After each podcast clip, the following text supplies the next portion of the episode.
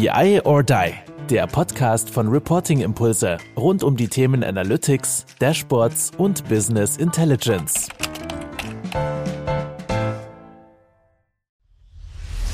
Podcast-Content findest du gut. Jetzt willst du endlich auch mal mit uns diskutieren. Da haben wir das richtige Format. Die BI or Die Days. Das sind Formate mit Fokus SAP, Microsoft oder Planning. Wenn du Lust hast, einfach mit Führungskräften, mit offenem Visier, off the record mit uns zu diskutieren, dann schick uns einfach eine E-Mail info at biodie.com, dass du dabei sein willst und dann folgen die Details. Hallo zusammen zu unserem Podcast The Be I or Die. Ich habe heute jemanden zu Gast und besser gesagt, ich bin zu Gast. Ich bin bei Aurelis in der Firma und wisst ihr was? Im neuen Standort. Und zu Gast ist bei mir Thomas. Moin Thomas, grüß dich, ne?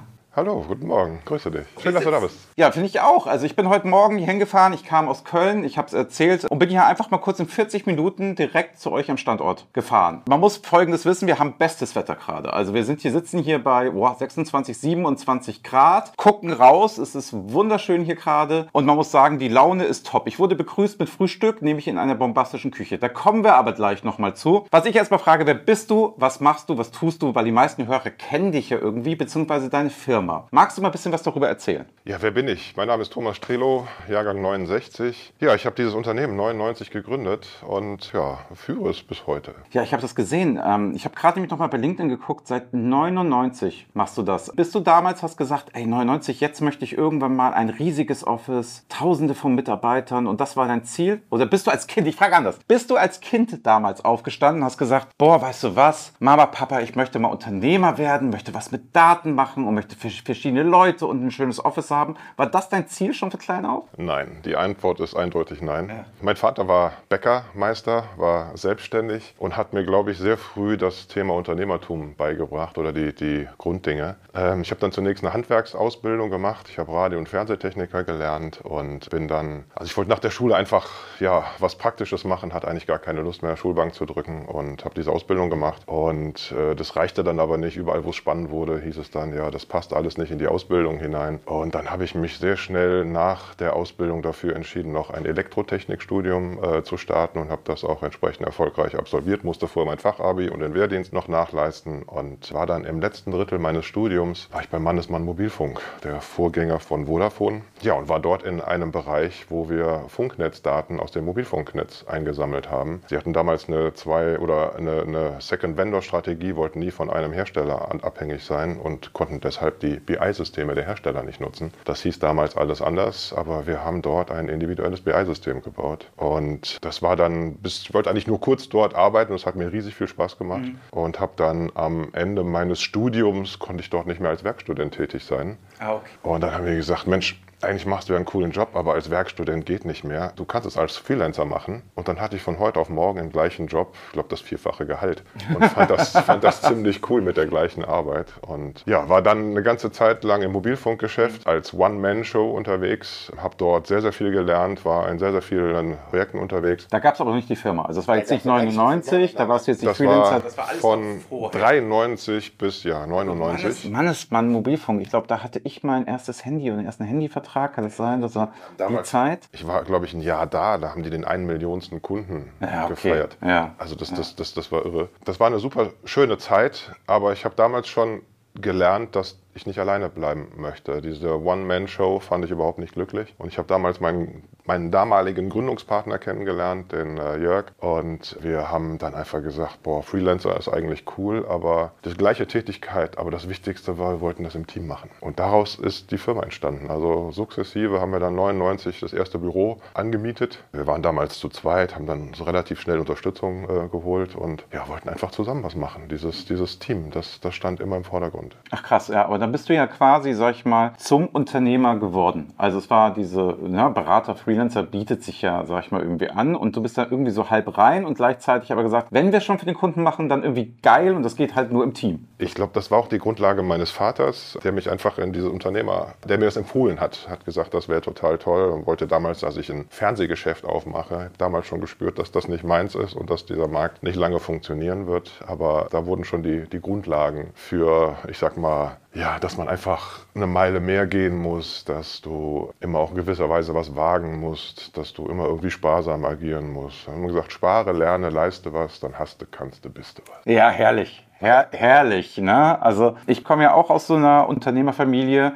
Ich muss aber immer sagen, ich habe mich halt immer sehr stark orientiert, so was ich heute noch mache. Ich vergleiche mich eher zu einem Restaurantbetrieb. Ich vergleiche mich eher zu etwas, sage ich mal, was Kleines, vielleicht ein kleines Hotel, eine kleine Pension und so weiter. Ich vergleiche mich nie mit diesen großen Beratungen oder mit diesen großen Ansätzen. Bist du auch noch immer, dass du diesen, sag ich mal, deinen Vater so als Bäcker noch so als Vergleich hast oder ist es für dich da ganz große Welt? Wie viele Leute seid ihr jetzt momentan? 150, äh, glaube ich. Oder orientiert ist das schon der Schritt, wo man sich dann orientiert und sagt, muss man auch ehrlich sein, wir ticken so wie die Großen? Nein, ich glaube, ein Unternehmen, oder sagen wir mal so, wir sind in einem Markt unterwegs, wo, wo Kunden unsere Leistung sehr, sehr stark nachfragen und wo eigentlich auf der Mitarbeiterseite der Engpass ist. Und ich sag mal, Leute kommen zu uns, weil sie wachsen wollen.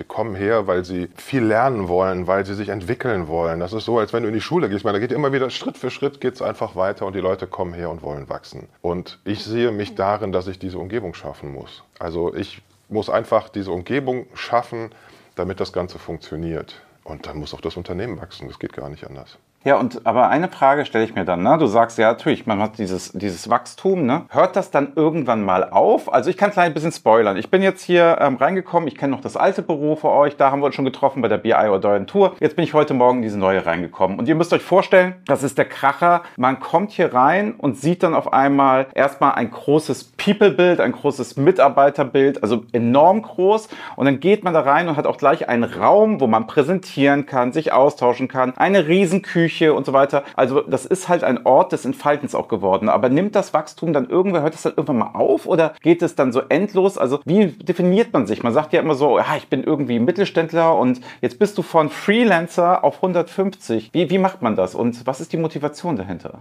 Wie gesagt, ich, ich, also Wachstum hat ja eigentlich einen relativ schlechten Ruf. Da geht es ja immer um, um Geldgeilheit, um mhm. Gier und, und so weiter. Und das blende ich mal komplett aus. Das ist eigentlich, du musst natürlich Geld verdienen, damit du Wachsen finanzieren kannst. Aber mir geht es nicht um mehr Geld oder um größer und um Macht und so weiter. Ich glaube einfach fest daran, dass wir eine Umgebung schaffen müssen, in der Leute wachsen können. Und das funktioniert halt nicht, wenn du irgendwie starre Strukturen hast und du hast dann Führungskräfte und musst dann warten, bis die in Rente geht, damit der Nächste den Platz hinbekommen kann. Das funktioniert einfach nicht. Du musst einfach irgendwie ja, Parallelwege schaffen, damit Leute weiterkommen, damit die Strukturen sich weiterentwickeln und dieses Unternehmen sich permanent weiterentwickeln kann. Und aus meiner Sicht ist die große Kunst, ja, das Unternehmen als Ganzes zusammenzuhalten, dass es größer wird, dass du innen aber noch kleine agile Strukturen schaffen oder halten kannst und ja, wo du innen einfach ganz viele Start-up-Umgebungen hast, wo ganz viel möglich ist. Und wie gesagt, ich sehe mich darin, diese, diese Umgebung zu schaffen, damit das Ganze funktioniert. Ja, finde ich, find ich, ja, find ich ja spannend. Ne? Also sagst ja, deine Motivation ist dann, andere Leute wachsen zu lassen. Das hast du jetzt mehrfach, finde ich, betont und das muss man, das muss man intrinsisch fühlen. Das kann man ja nicht einfach sagen, so nach dem Motto, ja, okay, mir ist wichtig, dass andere partizipieren, teilhaben. Du hast vorhin auch gesagt, die Gründungsgeschichte war davon getrieben, im Team zusammenzuarbeiten. Ne? Wir hatten uns vor im Vorgespräch unterhalten. Ich bin ja auch, bin ja auch eher ein Mensch, der ist immer sehr gerne beim Kunden und der macht gerne Projekte und, und der ist immer sehr direkt vor Ort oder der macht jetzt so einen Kram wie wir beide. Ich habe dich gefragt, Thomas, ey, können wir das mal aufnehmen? Ich würde gerne bei dir vorbeikommen. Wir möchten ein bisschen so Unternehmergeschichten hören. Ne? Und da ist dann so eine Sache, bist du dann auch derjenige, der schon immer so people-zentriert war? Ist das schon immer so gewesen nach dem Motto, ja, ich möchte, dass die wachsen? Oder war es auch so eine Leidenschaft, dass wenn, wenn ich jetzt zu dir sage, ihr seid ja sehr stark in dem ganzen Microsoft-Bereich, hast du da auch so eine absolute Leidenschaft für, dass man sagt so, ach, Microsoft ist auch geil. Ja, also sagen wir so, von meiner inneren DNA bin ich eigentlich Technologe. Hm. Ich habe es immer geliebt, irgendwie Dinge zu automatisieren, ja, Dinge, die du sonst irgendwie von Hand machst, das irgendwie schnell aufzusetzen und das Ganze größer werden zu lassen. Und ich finde halt, gerade im Datengeschäft ist dieses Geschäft halt enorm komplex. Ja, du hast unten Quellsysteme, du hast unten unterschiedlichste Kundenanforderungen und kannst das gar nicht mit einer Person. Also wenn du größere Systeme baust, schaffst du es gar nicht mit einer Person. Du brauchst völlig unterschiedliche Skills. Und ich habe großen Spaß daran gefunden, diese unterschiedlichen Leute zusammenzuführen und auch wieder, ich wiederhole mich da, Umgebung zu schaffen, dass die daran wachsen können. Ja. Ich finde das total spannend. Ja, es ist ja auch, ist ja auch spannend. Ich stelle mir das auch unheimlich herausfordernd vor. Heißt das, du bist auch in deiner ganzen Unternehmerkarriere immer wieder all in quasi gegangen? Also das heißt ja, also ich finde es ja imponierend. Ne? Also wir reden jetzt von 99, dann, ich kenne es ja selber noch, der erste Schritt vom Freelancer-Dasein. Wir haben es damals ja auch zu zweit gemacht, dann sind wir drei geworden, dann vier, fünf und dann haben wir gesagt, bei uns ist ja Wachstum einfach Schluss so, wir machen nicht weiter. Und da ist, ist dann halt so die Geschichte, wo ich mich immer frage, bist du unternehmerisch dann auch so von dem Mindset her,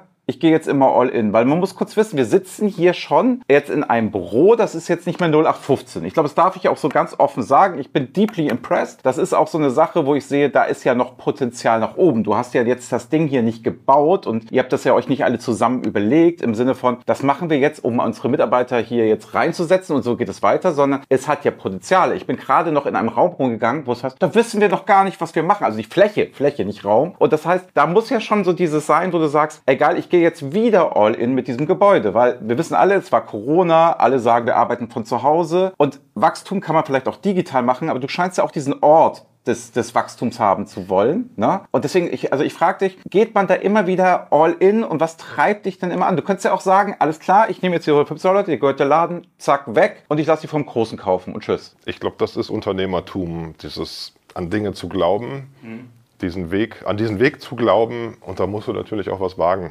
Also ohne geht es überhaupt nicht. Und äh, ich bin total davon überzeugt, dass ein Unternehmen ja ein Basislager braucht, ein, ein Ort, wo Identität gestiftet wird, wo du einfach sagst, da ist die Firma zu Hause, da trifft man sich, da kommuniziert man miteinander. Mag sein, dass andere das alles digital machen und den Rest dann über Events machen. Ich persönlich bin davon überhaupt nicht überzeugt. Ich glaube, dass es diesen Ort braucht. Und in der Vergangenheit waren wir oder vor Corona waren wir von den fünf Arbeitstagen, ich sag mal vier, immer durch, durchgängig beim Kunden und in der anderen Zeit im Office. Und unser Büro war eigentlich immer kleiner, als wir Belegschaft hatten. Und mit Corona und mit diesem Switch, dass wir gar nicht mehr so intensiv zu Kunden fahren, ist eigentlich der, der Need nach einem Büro größer geworden bei uns. Und da wir eh alle fünf Jahre, war unser Büro immer zu klein, wir sind eigentlich permanent organisch gewachsen. Alle, circa alle fünf Jahre stand, stand ein Umzug an. Und da hatte ich vor ein paar Jahren einen, einen ziemlich coolen Impuls bei einem Marktbegleiterunternehmen. Und daraus ist eigentlich so die Idee entstanden, wie kannst du ein Office noch, noch besser, noch cooler machen. Und ähm, sowas kann man einfach nicht mieten. Dafür diese, diese Angebote gibt es einfach nicht. Ja, könnt ihr euch ja mal auf YouTube, wenn euch das interessiert, wie es ein bisschen aussieht. Ich bin ja ein bisschen rumgelaufen und habe ja ein paar Videos mit dir zusammen gemacht. Wir haben ja auch ein paar Mal noch mit Agnes gemacht und haben gesagt, hey, das gucken wir uns mal gemeinsam an. Wenn es euch interessiert, guckt ihr gerne mal rein. Also was mir halt so ähm, in Erinnerung jetzt hier ist, wo ich echt sage, was halt ist, ist, es wird halt nicht einfach, sage ich mal, Entertainment reingestellt, weil man Entertainment braucht, im Sinne von, das brauchen die Mitarbeiter, sondern es ist so, wer sagt ich heute, das ist so ein bisschen mit Liebe gemacht. Das ist so, man sieht halt, ihr seid, wie du sagst, als Unternehmertum gehst du auch Richtung Mitarbeiter die extra Meile. Also wenn ich so hier durchlaufe und sage, jetzt jammert man hier über dieses Büro, also gut, bin ich selber Unternehmer, sage ich dann, ey, wie kann man nur? Also wie geil ist es? Und man merkt halt so viele Details. Ich kann es immer gerade sagen, ich komme hier rein und es für so Sitzflächen, ganz modern, sind gerade Kissen gekommen. Eine Riesenbegeisterung von all, dass jetzt diese Kissen da waren und diese Sachen und die sind dann natürlich auch genau in den Farben haben und so. Und da merkt man, es ist halt eine Liebe im Detail, obwohl es groß gedacht wird. Und ich sehe halt überall hier diese Anstrengung an diesem Standort. Habt ihr denn auch solche Konzepte, dass ihr sagt, ihr würdet auch gerne mal Kunden hier einladen? Weil das ist ja quasi eine Begegnungsstätte geworden. Weil ich, für mich ist immer so Büro, jetzt nicht böse sein, wenn man im Konzern arbeitet und so, ist für mich Großraum, das ist für mich laut, das ist, es gibt so kleine Thinkpads, wo man so eingeengt nicht ordentlich arbeiten kann. Hier ist ja eher so Begegnungsstätte. Ich kann hier ruhig arbeiten, kann mich zurückziehen, kann mich aber auch so, es gibt gibt hier zig Besprechungsräume, die sonst überall weggestrichen werden. Also habt ihr auch so diese Vision sozusagen, es gibt hier Kundenworkshops oder ne, nach dem Motto, früher waren wir vier Tage beim Kunden vor Ort, jetzt könnte ja andauernd auch mal ein Kunde hier vorbeikommen. Gibt es solche Ideen? Gibt es solche Ja, Sachen? auf jeden Fall. Also meine, meine Grundhaltung ist, oder sagen wir so, die Grundhaltung ist, dass die Leute, wenn sie alleine und konzentriert arbeiten, müssen, dann geht das super im Homeoffice. Da brauche ich mhm. kein, kein Office. Das kann ich wunderbar morgens vielleicht noch im Schlafanzug mich an den Rechner setzen und meine Tätigkeit abarbeiten. Man muss sich am besten auch isoliert sein und braucht dann Ruhe. Aber wir leben von Zusammenarbeit, von, ich habe immer unterschiedlichste Menschen, die irgendwie zusammengeführt werden müssen. Und die sind unterschiedlich und da entstehen Konflikte. Ganz, ganz normal. Und dieses Office soll eigentlich der Grundgedanke sein, dass, dass man hier zusammenarbeitet, dass man sich hier zufällig begegnet. Also wir haben nur eine zentrale Küche, äh, wir haben keine kleinen Kochnischen irgendwo in in den verschiedenen Etagen. Die Leute sollen sich bewegen, die sollen gezielt Treppen gehen, also mal ein bisschen, dass der Kreislauf auch hochgeht. Und dann sollen die sich zufällig irgendwo treffen und miteinander reden. Und das halte ich für enorm wichtig. Und so ist das ganze Office hier eigentlich auch aufgebaut. Und man geht mit seinem Rechner an jeden Ort, wo man individuell arbeiten kann, wo man am besten arbeiten kann. Und wir haben es möglichst vielfältig hier so gestaltet, dass es ganz, ganz, ganz viele verschiedene und unterschiedliche Orte gibt. Und I don't know, was in zwei oder drei Jahren, welchen Bedarf wir noch haben. Ja, das kann kein Mensch sagen, was, was da genau passiert. Dann müssen wir es halt kaufen und wieder umbauen. Das ist überhaupt kein Problem. Aber grundsätzlich soll das hier auch ein Ort des Teilens sein. Der soll nicht nur für uns sein. Ähm, wir denken auch darüber nach, dass wir hier Coworking machen oder aber eben auch, dass wir unsere Kunden natürlich hier einladen.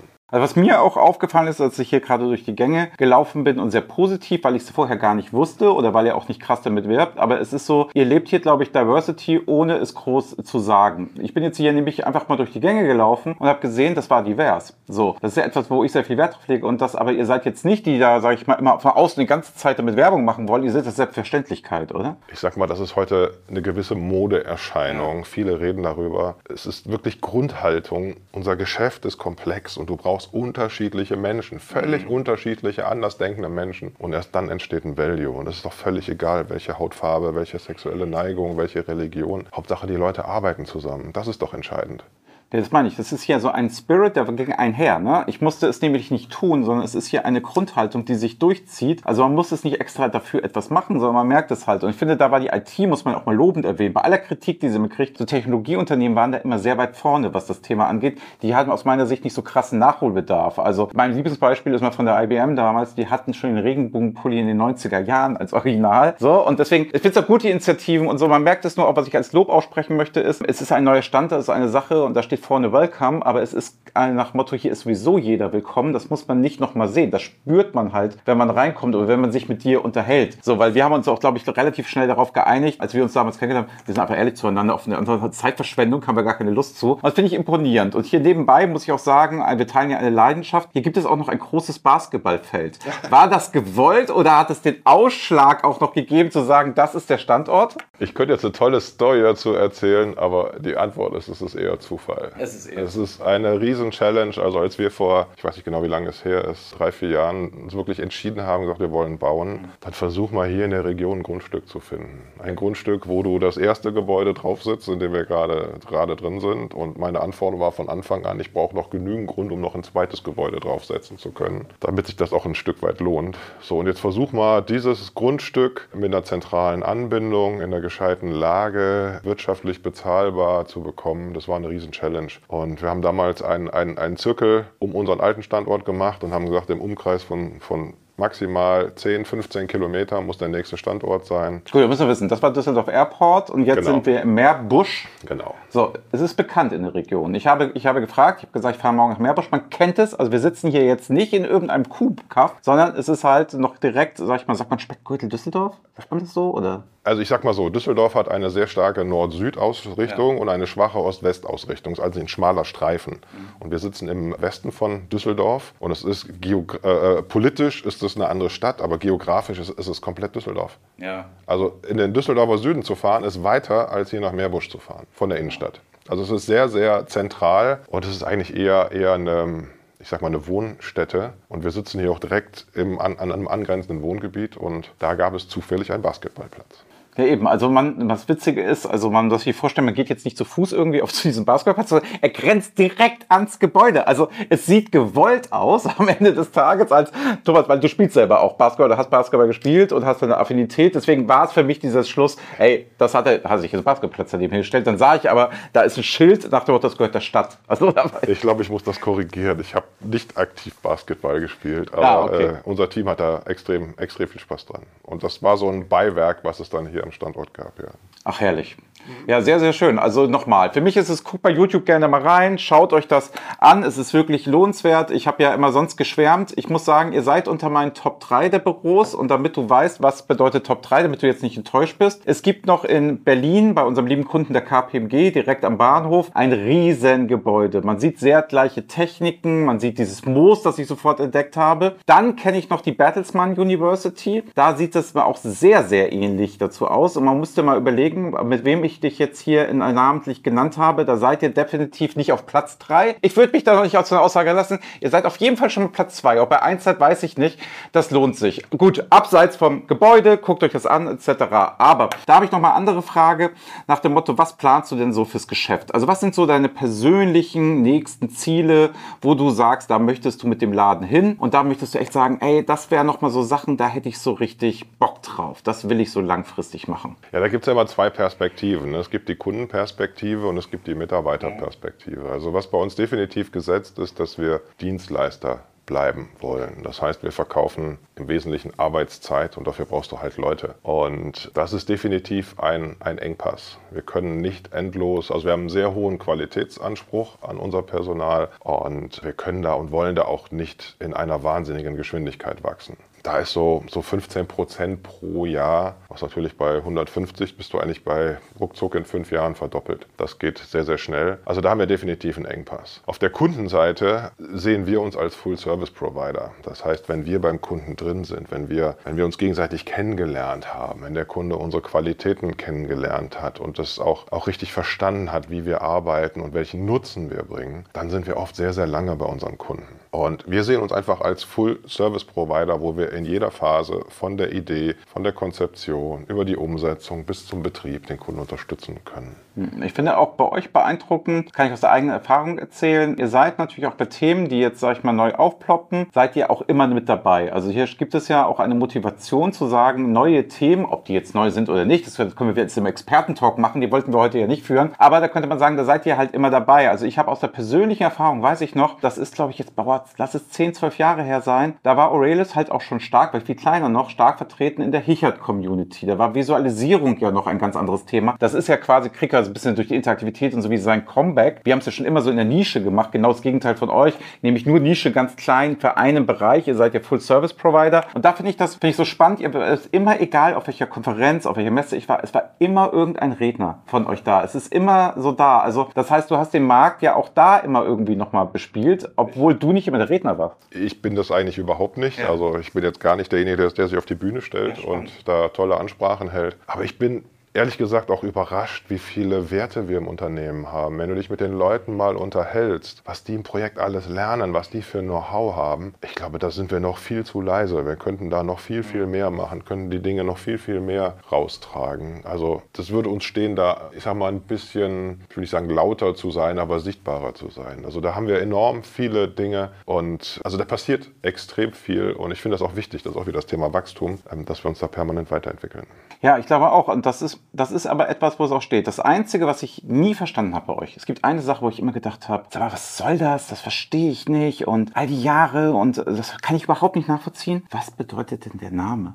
Aurelis. Also erstmal sage ich, hatte Anne mir, Anne hatte mir mitgegeben, Annette macht ja bei uns das Marketing, hat mitgegeben, Andreas, wenn du da hinfährst, ne, mit Thomas Rees, du sagst nicht Aurelises, die heißen Aurelis. So, das habe ich noch mal gestern äh, per Anruf noch mal gekriegt. Da habe ich gesagt, klar, mache ich. So, darauf bin ich gar nicht nach. Aber was bedeutet denn der Name? Ich muss ja zugeben, ich habe jetzt nicht auf der Website geguckt, ob ich es da irgendwo finde. Wie ist der entstanden? Wie kommt der und was bedeutet das? Also wir hießen vorher anders. Als wir gegründet haben, hießen wir Strelo und Plümacher Partnerschaftsgesellschaft. Oh, wie so eine Anwaltskanzlei. Das ah, ist ja hervorragend. Ganz, ganz ja. furchtbar. Und äh, wir haben damals ein Produkt gebaut und haben dann 2001 uns gewandelt von einer Partnergesellschaft zu einer GmbH. Dann haben wir gesagt, da brauchen wir eigentlich einen Namen. Der soll möglichst kurz sein, möglichst prägnant. Business Objects fanden wir damals ziemlich cool. Und, Ach, das war diese Zeit. Äh, haben okay. dann wirklich diskutiert, äh, äh, Mensch, wie machen wir das eigentlich? Und am Ende haben wir uns im Team wieder hingesetzt und gesagt, was machen wir? Und dann hatten wir da sieben, acht Vorschläge und haben das Ganze runterkondensiert. Und am Ende ist ein reiner Fantasiename mhm. geblieben, weil die Bedingung war, die URLs mussten frei sein, ja. in allen, allen mög möglichen Varianten. Und es sollte kurz, knackig sein, möglichst international. Wir fanden damals, boah, der Name Aurelis kann ja jeder aussprechen, ist ja ganz easy. das hätten wir vielleicht noch ein bisschen besser testen sollen.